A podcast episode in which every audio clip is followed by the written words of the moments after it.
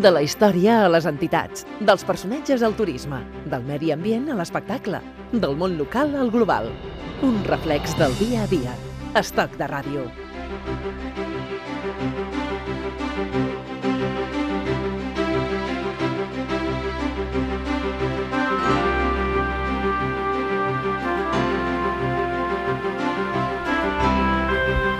Amb el Quim Ortí parlem d'empreses en plural en aquest cas, eh, Quim?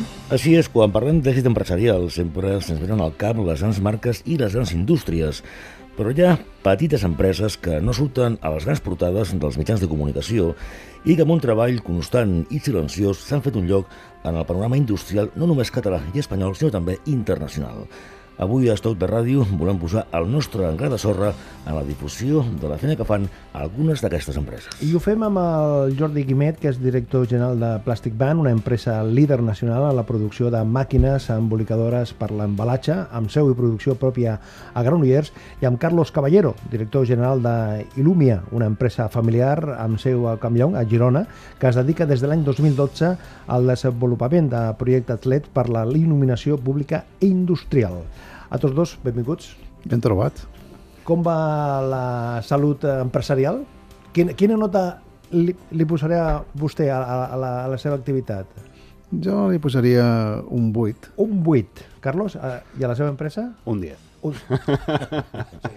és, és, és una visió optimista, ¿eh? Sempre hi ha gent més avançada. No, no es una cuestión de comparación. o sea, va, vamos todo lo bien que nos gustaría. O sea, estamos muy contentos. És difícil, no?, eh, fer-se un lloc en un món tan competitiu en constant evolució per part de les petites i mitjanes empreses, no? És complicat. De fet, en un món tan global, cada dia és més complex eh, participar i, i ser algú, no? I al final l'única manera que tens que fer és diferenciar-te, perquè per volums, quan veus Amazon, si veus uns quins monstros, els altres és que no tenen ni, ni que sortir de casa, no?, pràcticament. Claro. Però realment és la diferenciació el que et dona al futur, no?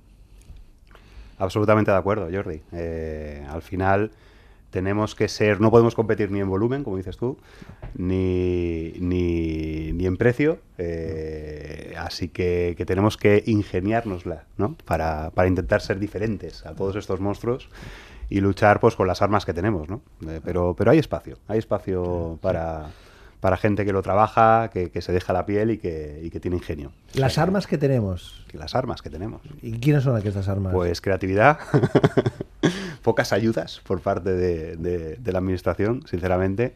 Eh, y, y, pues bueno, pues eh, el ingenio, la lucha, eh, yo creo que eso es común en, todo, en todos nuestros tamaños de empresa, ¿no? en empresas que estamos tirando adelante. I una gestió més, més dinàmica, més, més àgil? Potser això és una, una enfront de les, de les grans corporacions? Bueno, de fet, aquí jo penso que hi ha dos factors clau. Primer són les persones. Al final, les empreses són les persones. Eh, això és el més important. L'altre és l'enfoc al client i potser el tercer és ser prou àgils per adaptar-se a la demanda, que nosaltres que som empreses més petites som molt més ràpids d'adaptar sí. perquè tenim 50 persones que en un que té 4.000 persones. Estoy, estoy de acuerdo con eso. O sea, al final una de nuestras diferencias, por ejemplo, en nuestro sector con respecto a los grandes players del mercado es nuestra cintura, ¿no? O sea, realmente nuestros movimientos son mucho más rápidos y en un mundo tan cambiante y tan global como el actual, en el cual en nuestro mercado, por ejemplo, nuestro segmento, que se basa en la tecnología, hay tantos avances, eh, nosotros ahí tenemos una ventaja con, respecto a esos players. Podemos hacer cambios y adaptarnos a las novedades mucho antes que ellos, ¿no? Que ellos tienen la capacidad, pero bueno, el volumen les hace moverse más despacio, ¿no? Jordi Guimet, Plastic Band fa aquest 2018 40 anys eh, d'història, des que va néixer. Com van ser els seus inicis i quina ha estat la seva evolució? Molt bé. Nosaltres som una empresa familiar, igual que, que, que la vostra, on eh, els fundadors, que van ser el meu pare, Jordi Guimet, i el seu soci, en Miquel Sisó, que encara estan a l'empresa, afortunadament, doncs van començar a fabricar en aquella època pues, una cosa que és semblant a el que és la corda per embalar. Aquest producte és un producte que es diu fleix de plàstic, és una, un, un plàstic pla que serveix per, per, per lligar i bon, d'estar fent aquesta mena de corda hem anat passant a fabricar pues, cada dia pues, més maquinària per embalar. Llavors l'evolució ha sigut fabricant una mena de corda que avui en dia s'ha convertit en, en una cosa que es diu flash i en màquines d'embolicar i en coses molt més avançades posades al dia. I com s'arriba a ser el tercer fabricant mundial d'embolicadores amb una plantilla que no arriba a les 50 persones? Quin és el secret, el misteri o el miracle, no sé? Bueno, eh, hi, ha, hi ha diversos secrets, no n'hi ha un sol. El primer de tot és treballar molt bé el ninxo. Nosaltres som molt bons treballant aquest, aquest ninxo de mercat. És un ninxo molt concret, amb el qual estem treballant, el treballant molt bé. L'altre també és que tenim un sistema de producció que vam adoptar fa 9 anys, que és el sistema Lean Manufacturing. És un sistema japonès, que és el, el Toyota Manufacturing System, que és molt complex, és molt lent d'implantar, pot donar molta avantatge competitiva. Carlos Caballero, tot i que Illumia es dedica oficialment des de l'any 2012 al desenvolupament de projectes de LED, la història de l'empresa es remunta 40 anys enrere. ¿eh? Así es. Com va ser els principis de Illumia? Bueno, esto, esto, toda esta historia, esta aventura, la empezó mi suegro. Eh, mi suegro Para que luego digan de los suegros y los... Aparte, yo no puedo decir lo contrario, y menos aquí en la radio, ¿no? que me estará escuchando él y mi mujer, o sea que si quiero tener la fiesta en paz... Eh, él, es un es un es una mente privilegiada, él es un inventor, ¿no? Eh, él viene del mundo de la, de la electricidad y de la iluminación y ya desde hace mucho mucho tiempo empezó desde una empresa, una microempresa familiar, eh, un taller, que digo yo, empezó a fabricar las primeras luminarias, ¿no? Luego cuando empezó con la iluminación LED el mercado a cambiar, pues él empezó a hacer sus propias patentes, sus propias producciones y, bueno, ha estado hasta, ahora sigue involucrado en, la compañía, pero hasta en el 2010, hasta el 2010, pues estuvo con su, con su propia empresa que él dirigía y bueno, en el 2011 aproximadamente, por seguir un poquito con la historia, eh, después de la devastadora crisis que, por desgracia sufrimos todos, pues bueno, entramos a echarle una mano y lo que hicimos es pues bueno, con un proyecto mucho más empresarial y con un enfoque mucho más internacional, no algo tan local, hacer un spin-off, y ahí fue la creación en el 2012-2013 de, de, de, esta nueva compañía de Illumia, y con ello, pues, eh, bueno, intentamos, y, de momento vamos consiguiendo eh, dar los pasos que queríamos dar hacia eh, una propuesta no solo nacional, sinó internacional. La il·luminació pública és el gran pes en el seu negoci, el sí? Pública e industrial. Pública e industrial. Eh, si hablamos de facturación, sí, evidentemente es mucho más la iluminación pública. ¿Por qué? Porque los proyectos son mucho más grandes. ¿no? En, en, en, en, naves industriales, pues eh, por mucho que, por ejemplo, una nave como la, como la seguro la de Jordi, eh, pues eh, son proyectos más pequeñitos comparados con cambiar la iluminación de una ciudad entera. ¿no? Entonces, a nivel de facturación, por desgracia, esos proyectos, algunos vamos cogiendo, pero no son, no son, no son tan fáciles de acceder, ¿no? Eh, depende de muchos factores, ¿no? Pero sí, a nivel de facturación, respondiéndote, mm. la iluminación pública es nuestro, nuestro gran peso en, en el global de la facturación. Jordi Guimet, eh, quan es parla que la crisi eh, va, te, va servir o ha de servir per una oportunitat, en el cas de Plastic Band, va comprar la marca Maturi, un dels referents nacionals de fleixadors de, de palets. Això va ser un punt i a part, aquest, eh, un punt i seguit, un, un element diferenciador? Eh? Va ser un punt d'inflexió. De fet, eh, això que diuen que la crisi ja dona oportunitats, Solament que és veritat, nosaltres vam aprofitar aquesta oportunitat. En aquella època no ho vam ni veure perquè estàvem tan tristos de perdre tants cèntims que al final no ho saps veure. No? Però bon, després, quan passa el temps, t'aixugues les llàgrimes i te'n dones compte de que durant aquesta crisi has fet coses ben fetes. I nosaltres el que vam fer va ser comprar Maturi i rellançar-la. Maturi ve a ser, dintre del sector de l'embalatge, doncs, com pugui ser Cacaolat o com Moritz, empreses que estaven mortes i que algú les ha, les ha fet re reviure un altre cop i realment estem molt contents perquè gràcies a això doncs, estem exportant encara més del que estàvem exportant. I les exportacions, eh, per vostès, és la clau? És l'eix? És una part molt, molt destacada de la, de la seva facturació? De fet, nosaltres fabriquem maquinàries i consumible. De, doncs, de màquina, les màquines que fem d'embalar, l'exportació representa un 92%.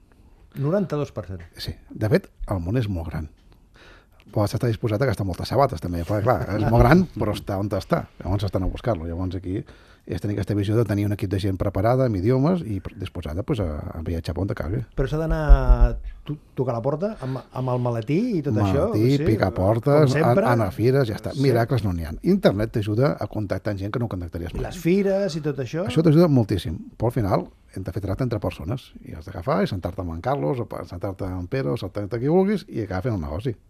I a més, eh, Plastic Band utilitza l'energia solar, vull dir que aposteu per una producció sostenible, no? Nosaltres treballem molt amb, amb concepte de tenir una fàbrica molt neta. Tot i que és una cosa que, eh, sobretot aquí al sud d'Europa, es valora poc, penso que lamentablement es valora poc, nosaltres treballem molt, ja no perquè ens valorin, sinó per nosaltres mateixos. Nosaltres tenim una empresa que té 40 anys i volem estar treballant 40 anys més. El que no volem és un dia que siguem tenint sostenibles i d'embruts treballant, que tinguem grans a fabricar a, a, la, a la Xina o desaparèixer com a empresa, amb la qual és una cosa que estem fent mica a mica, perquè el ser net o ser brut és, com, és un hàbit com a les persones, que no és un dia per l'altre, amb la qual si de petit t'ensenyen a ser net, a rentar-te les mans abans de dinar, doncs ho aprens de gran eh, i en l'empresa el mateix. Si vols ser ecològicament sostenible, és una feina de, de molts anys i de molta mentalització. Carlos Caballero, eh, quantes persones estan treballant a Illumia? Directament e indirectament, ¿no? Perquè hi ha una, una sí. relación indirecta también. Eh, nosotros directamente en España, eh, a día de hoy estamos alrededor de 20 personas, ¿de acuerdo? Pero piensa que nuestro negocio, el 80% de nuestro negocio viene a nivel internacional. O sea, eh, nosotros eh, sí que llevamos, al contrario de, de, de, Jordi, un momento que sí que tuvimos eh, que, que, apostar por eh, optimizar nuestros costes de producción y llevamos nuestra producción a, a Shenzhen, a China. Eh, una fábrica en la cual nosotros hicimos una inversión eh, y con eso hemos podido conseguir un producto con la misma calidad que estamos diseñando, lo estamos diseñando aquí, con, los estándares y calidades españolas, eh, pero con un coste de producción mucho más, eh, mucho más barato. Eso es lo que nos ha permitido poder competir no solo nacional, sino internacionalmente, ¿no? Y contestando tu pregunta, pues indirectamente, pues aproximadamente 200 personas estamos dando trabajo, contando todo el organigrama internacional, ¿no?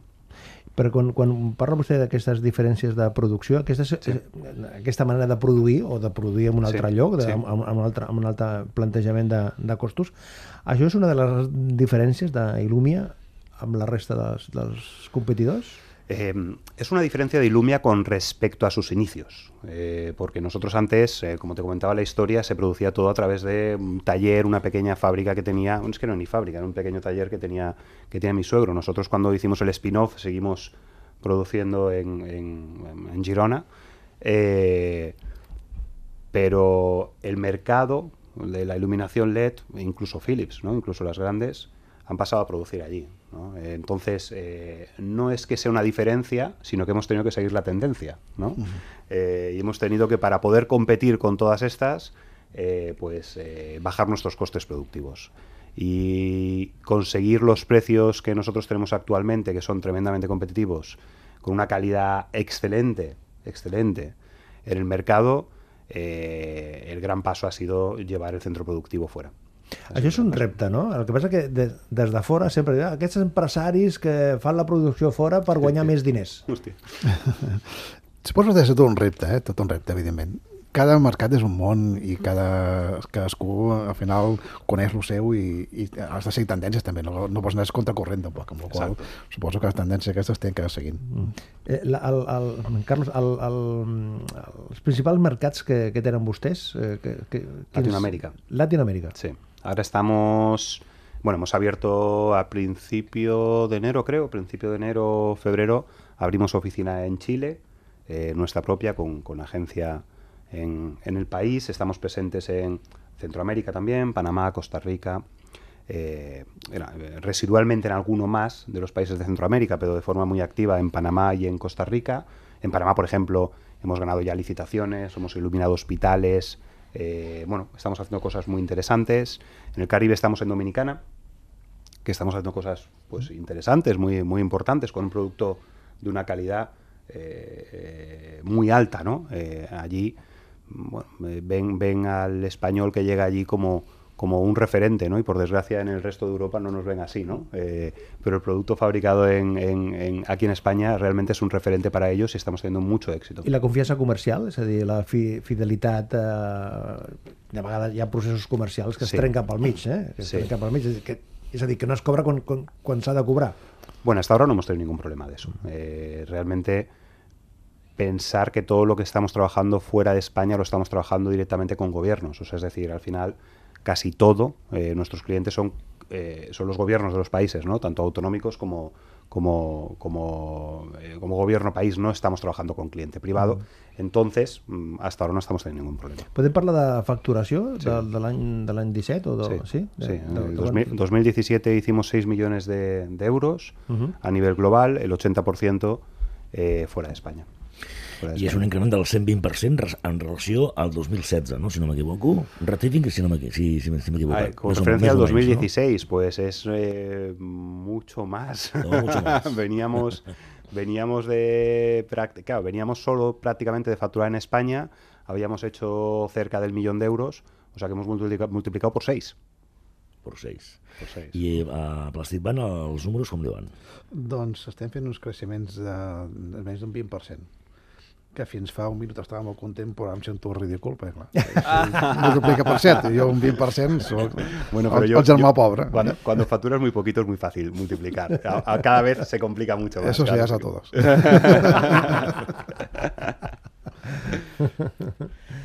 Des de les patronals de les pimes, sí. des de PIMEC o FEPIME, eh, diuen que hi ha dos reptes, dues grans preocupacions, sí. que són d'una banda eh, l'accés al crèdit i de l'altra la transformació digital, és a dir, la indústria 4.0.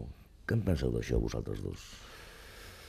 Bueno, eh, con respecto al crédito, es evidente. Eh, yo creo que, que, que, todos lo sufrimos y que es cierto que a día de hoy las entidades, pues bueno, pues eh, tienen, como se dice vulgarmente, el grifo un poquito más, más abierto y estamos accediendo un poquito más. Medio abierto. Me, me, un poquito más.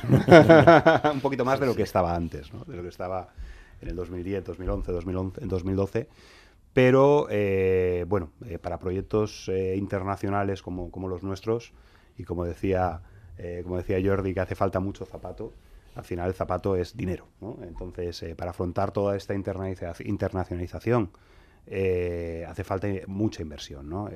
Bueno, nos apoyan de cierta manera los bancos, pero realmente necesitaríamos mucho más, ¿no? El resto lo estamos haciendo con fondos propios, capital familiar, així que, que apostando la piel per el projecte. Manca sensibilitat per part del, dels, dels bancs? Perquè les, totes les xifres, tota, to, o sigui, tots els prescriptors que, que surten dels governs i analistes i, i gurús eh, diuen que l'economia està funcionant eh, com un tren. Eh, després la realitat, quan vostès eh, truquen a la porta del banc, eh, què passa?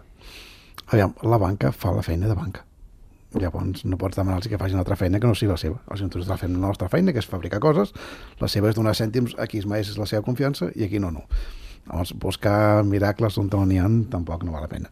Jo penso que Ferran tampoc té de ser fàcil per ell la seva feina, de saber a qui li deixo cèntims i a qui no, perquè al final tothom sembla bona gent, tothom els balanços semblen macos i, i després ells tenen que cobrar més tard, no? No sé, nosaltres també som, com en Carlos, parteix d'autofinanciar-se i créixer el màxim possible amb reinvertir els beneficis de l'empresa. Realment, si has de dependre de tercers, ja comences a anar amb aquesta coix. I això que deia, que deia el Quim Ortí, el tema de la tecnologia, de, de la formació dels, dels treballadors, això com, com ho veuen vostès?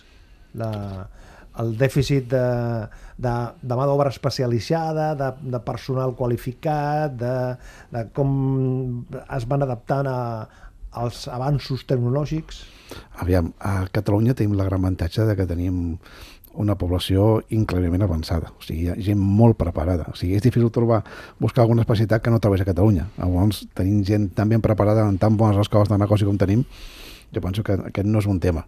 Altra cosa és que si el primer dia estan adaptats a la teva empresa. La resposta és no, perquè evidentment ni saben d'il·luminació ni saben d'embalatge. Llavors tenen que adaptar-se al teu, però penso que el teixit que hi ha avui dia d'escoles i de, de professionals preparats és més que bo a Catalunya. És la meva opinió. Estoy, estoy d'acord. Abans eh, parlava el Jordi Guiment que fan producció sostenible amb sí. energia solar. La tecnologia LED que aporta al valor del medi ambient Carlos? Bueno, pues eh, es, la iluminación limpia que dicen, ¿no? Eh, realmente eh, todo el halogenuro y el vapor de sodio que iluminaba eh, el mundo, ¿no? Y, y, nuestras industrias, incluso nuestras casas, el mercurio, pues todo eso es pues contaminante, ¿no? Entonces hay normas y hay directrices, no solo europeas, sino a nivel mundial, que lo que están haciendo es pues eh, que se vaya dejando de producir todos estos materiales y ya no el futuro, sino el presente pasa porque la iluminación pasa iluminación LED que no es contaminante, cero contaminante, al final es, es, eh, es eh, son elementos electrónicos que dan luz, que dan más luz que la iluminación tradicional, que consumen muchísimo menos que consumen muchísimo menos. O sea, Però ya és no més que- cara substituir, Sí, ah, amigo. sí, Ah, ah, evidentemente. Sustituir Pero- la pesa car. Pero eh? aquí el planteamiento, el planteamiento es que se paga con el ahorro. O sea, al final, el ahorro que genera amortiza las inversiones de una forma, en unos casos más rápida y en otros casos menos. Depende de las horas que tengas encendida la luz. Esto es como un coche diésel. O sea, es decir, ¿me compro un coche de gasoil o me compro un coche de gasolina? Pues depende de los kilómetros que hagas, ¿no? Compte perquè el dièsel contamina. bueno, me refiero a consumo. Muy buena, muy buena apreciación. Me he equivocado. Repetimos. pero, pero a nivel de consumo, la amortización eh, la tendremos mucho más rápida, depende de las horas. En la industria, evidentemente, que trabajamos como mínimo, como mínimo, ocho horas, eh, está totalmente justificado a nivel de ahorro y las amortizaciones son muy rápidas, ¿no? Pero luego además es que son que lo tenemos que hacer por normativa, porque el mercurio eh, que generan todas las otras, eh, todos los residuos que generan todos los otros tipos de iluminación, eso es contaminante para el medio ambiente.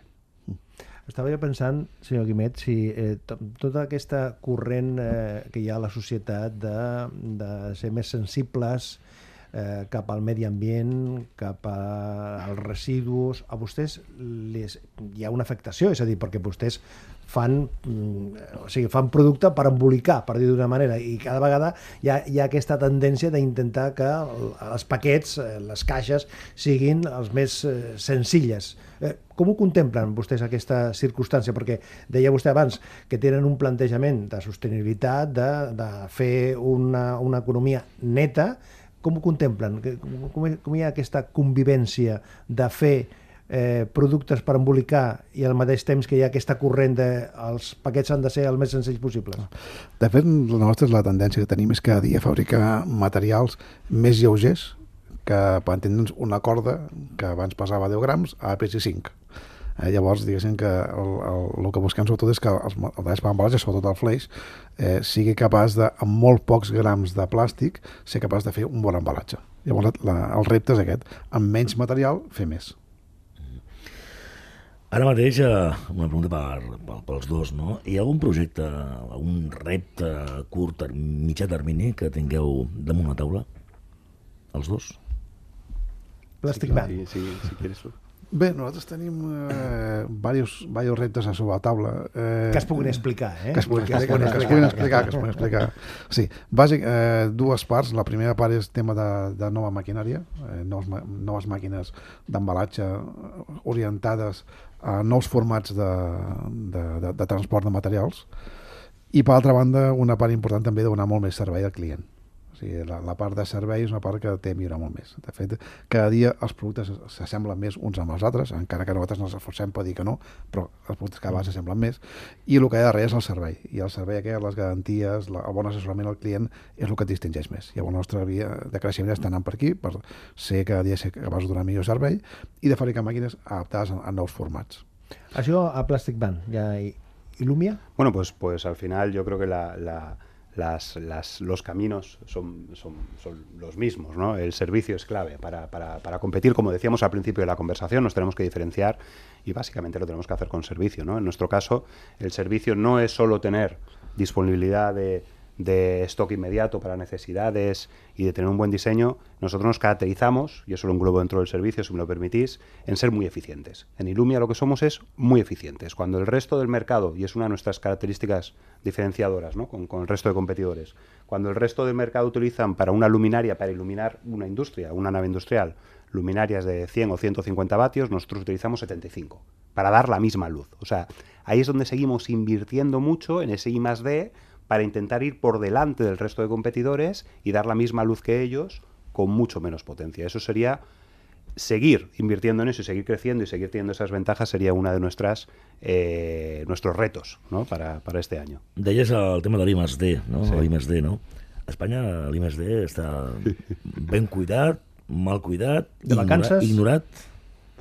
Bueno, nosotros, nosotros no estamos, sí que es cierto que hay, hay una serie de ayudas para, para, para I, más, más D, pero en nuestro caso particular, eh, nosotros crecemos, invertimos, eh, eh, estamos creciendo en esa línea, invirtiendo, como, como decía Jordi, los beneficios de la compañía. O sea, no estamos apoyándonos ni apalancándonos en ayudas de, por parte de, de- del gobierno. ¿no? Así que es cierto que no, no te sé contestar porque no lo estamos utilizando. ¿no? Y por otro lado, pues eh, como objetivo, eh, por un lado el servicio, como decía, y por otro lado, eh, nosotros este año queremos aumentar nuestra presencia en Latinoamérica, queremos estar presentes en, otro, en otra serie de países, con oficinas, con oficinas propias de, Sudamérica sobre todo, y queremos hacer nuestros, primeras, nuestros primeros pinitos, nuestras primeras operaciones en Emiratos, que ya hemos hecho algunos avances y la cosa pinta muy bien. Propera adquisició per, part de Plastic Ban? Alguna, hi, ha, hi ha alguna adquisició sobre la taula? Alguna fusió, alguna compra de d'empresa? Bueno, nosaltres estem molt, molt, molt atents al mercat perquè hi ha, hi ha oportunitats i com a empresa en creixement, doncs, bueno, és, és una, una de les potes de, de creixement que tenim, evidentment.